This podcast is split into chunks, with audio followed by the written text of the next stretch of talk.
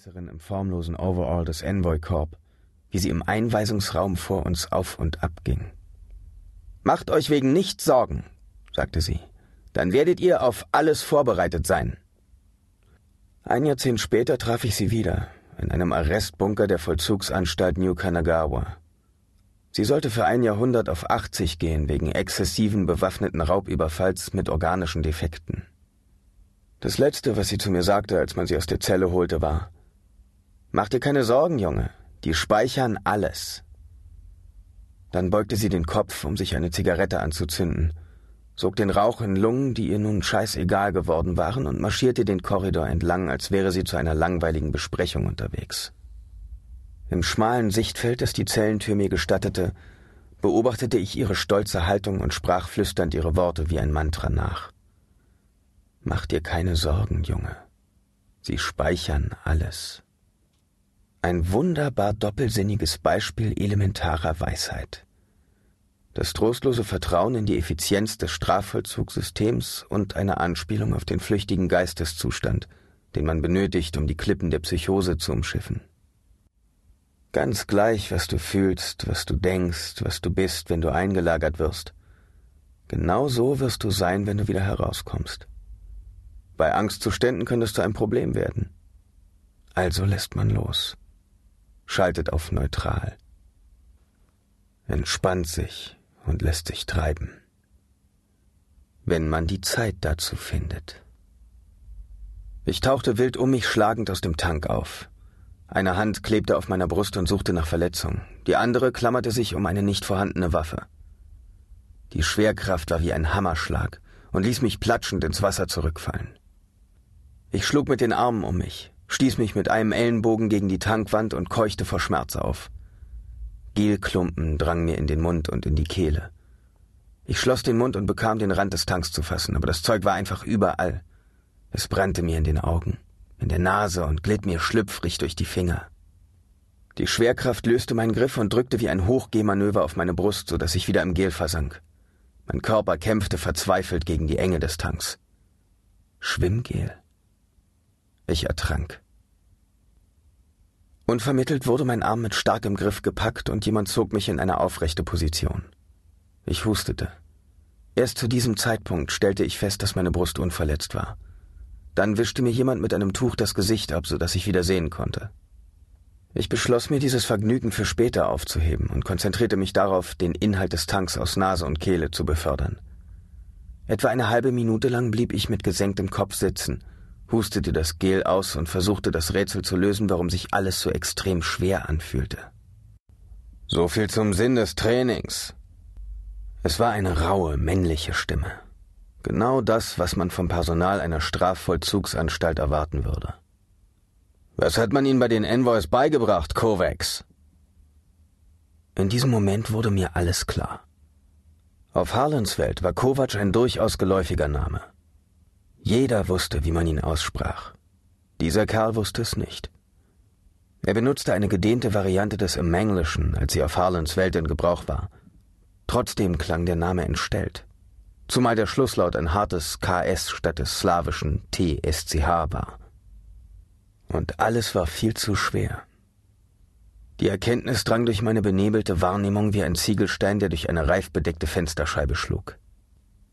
Irgendwann im Verlauf der Geschichte hatte man Takeshi Kovac auf einen anderen Planeten transferiert. Und da Harlens Welt die einzige bewohnbare Biosphäre im Glimmersystem darstellte, ergab sich daraus die Schlussfolgerung eines Needlecasts in stellaren Dimensionen. Nur wohin? Ich blickte auf. Von der Betondecke kam das grelle Licht darin eingelassener Neonröhren. Ich saß in einem aufgeklappten Zylinder aus mattem Metall und sah aus wie ein altertümlicher Flugzeugpilot, der vergessen hatte, sich etwas anzuziehen, bevor er in seinen Doppeldecker gestiegen war. Der Zylinder stand mit etwa zwanzig weiteren an der Wand aufgereiht, gegenüber einer schweren verschlossenen Stahltür. Die Luft war kühl, die Wände hatten keinen Anstrich. Auf Harlens Welt, das musste man den Leuten lassen, waren zumindest die Resleeving-Räume in beruhigenden Pastellfarben gehalten und das Personal verhielt sich freundlich. Schließlich hatte man seine Schuld gegenüber der Gesellschaft beglichen. Das Mindeste, was man erwarten konnte, war ein netter Start in ein neues Leben. Ned gehörte jedoch nicht zu den Attributen des Kerls, der vor mir stand. Er war etwa zwei Meter groß und machte den Eindruck, als hätte er seinen Lebensunterhalt damit verdient, gegen Sumpfpanther zu kämpfen, bevor er sich für eine andere Berufslaufbahn entschieden hatte. Die Muskulatur wölbte sich wie ein Hornpanzer über Brust und Arme. Der Kopf war kahl rasiert und eine lange Narbe zuckte wie ein Blitz über den Schädel und schlug in das linke Ohr ein. Er trug ein weites schwarzes Gewand mit Schulterstücken und einem Diskettenlogo auf der Brust. Seine Augen passten zur Kleidung und beobachteten mich mit stählerner Ruhe. Nachdem er mir geholfen hatte, mich aufzusetzen, war er bis auf Griffweite zurückgewichen, als würde es exakt so in den Vorschriften stehen. Diesen Job machte er schon seit längerer Zeit. Ich hielt mir ein Nasenloch zu und beförderte schnaubend die Reste des Gels aus dem anderen. Würden Sie mir verraten, wo ich bin? Mich über meine Rechte aufklären oder sowas in der Art? Kovac, im Augenblick haben Sie überhaupt keine Rechte. Ich blickte auf und sah, dass sich sein Gesicht zu einem grimmigen Lächeln verzogen hatte. Ich reagierte mit einem Achselzucken und säuberte die rechte Nasenhöhle. Würden Sie mir trotzdem verraten, wo ich bin? Er zögerte einen Moment, blickte zur Neonstaffel in der Decke auf, als müsste er sich noch einmal der Informationen vergewissern, bevor er sie weitergab. Dann erwiderte er mein Schulterzucken. Klar, warum nicht? Sie sind in Bay City, Kumpel. Bay City, auf der Erde. Dann stellte sich wieder sein Grimassenlächeln ein. Der Heimat der Menschheit. Genießen Sie Ihren Aufenthalt auf der ältesten aller zivilisierten Welten. Tetere. An Ihnen ist ein Entertainer verloren gegangen, sagte ich mit völlig ernster Miene. Die Ärztin führte mich durch einen langen weißen Korridor, dessen Fußboden die Spuren vieler gummibereifter Rollbaren trugen. Sie legte ein ziemliches Tempo vor, und ich musste mich anstrengen, um Schritt zu halten. Immerhin trug ich nicht mehr als ein schlichtes graues Handtuch am Leib und war immer noch klitschnass vom Gel. Sie bemühte sich um ein entspanntes Arzt-Patient-Verhältnis, obwohl ihre Art etwas Gehetztes hatte. Sie hatte sich ein Bündel Unterlagen in Form sich wellender Ausdrucke unter den Arm geklemmt und schien noch weitere Termine zu haben. Ich fragte mich, wie viele Sleevings sie täglich zu betreuen hatte. Sie sollten sich in den nächsten ein oder zwei Tagen möglichst viel Ruhe gönnen, sagte sie auf. Wenn Sie stellenweise leichte Schmerzen verspüren, ist das kein Grund zur Beunruhigung. Durch viel Schlaf lösen sich diese Probleme von ganz allein. Falls Sie dauerhafte Beschwerden. Ich weiß, ich bin nicht zum ersten Mal in einer solchen Situation. Dieses Gespräch machte auf mich kaum den Eindruck einer zwischenmenschlichen Interaktion. Ich hatte mich gerade an Sarah erinnert. Wir blieben vor einer Tür stehen, auf dessen Milchglasscheibe das Wort Dusche gedruckt war. Die Ärztin dirigierte mich hinein und sah mich einen Moment lang an.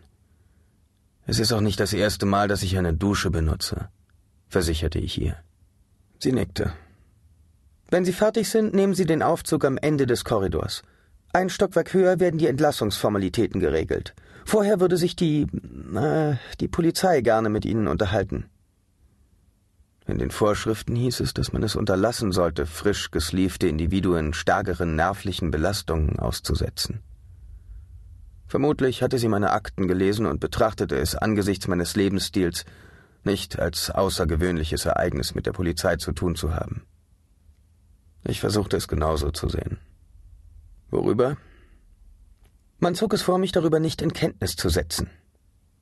Ihre Worte verrieten, dass sie deswegen leicht verärgert war. Eine Regung, die sie mir eigentlich nicht hätte offenbaren dürfen. Vielleicht ist Ihnen Ihr Ruf vorausgeeilt. Vielleicht. Ich folgte einem spontanen Drang und verzog mein neues Gesicht zu einem Lächeln. Doktor, ich bin noch nie hier gewesen. Auf der Erde, meine ich. Ich hatte noch nie mit Ihrer Polizei zu tun. Sollte ich mir deswegen Sorgen machen? Als sie mich ansah, erkannte ich die auffallenden Gefühle in ihren Augen. Die Mischung aus Furcht, Erstaunen und Verachtung, wie sie typisch für jemanden war, der die Menschen verbessern wollte und damit gescheitert war. Wenn es um einen Mann wie Sie geht, brachte sie schließlich heraus, hätte ich gedacht, dass es die Polizei ist, die sich Sorgen machen sollte. Stimmt, sagte ich leise. Sie zögerte kurz, dann zeigte sie nach hinten. Im Ankleideraum gibt es einen Spiegel, sagte sie und ging. Ich drehte mich um und warf einen Blick in die Richtung, aber ich war mir noch nicht.